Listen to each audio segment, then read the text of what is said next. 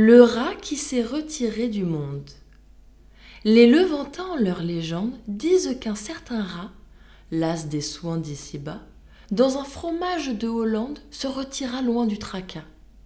La solitude était profonde, s'étendant partout à la ronde. Notre ermite nouveau subsistait là-dedans. Il fit tant, de pieds et de dents, qu'en peu de jours, il eut au fond de l'ermitage le vivre et le couvert. Que faut-il davantage? Il devint gros et gras. Dieu prodigue ses biens à ceux qui font vœu d'être siens. Un jour, au dévot personnage, des députés du peuple rat s'en vinrent demander quelque aumône légère. Ils allaient en terre étrangère chercher quelques secours contre le peuple chat. Ratapolis était bloqué. On les avait contraints de partir sans argent. Attendu l'état indigent de la République attaquée. Il demandait fort peu, certain que le secours serait prêt dans quatre ou cinq jours.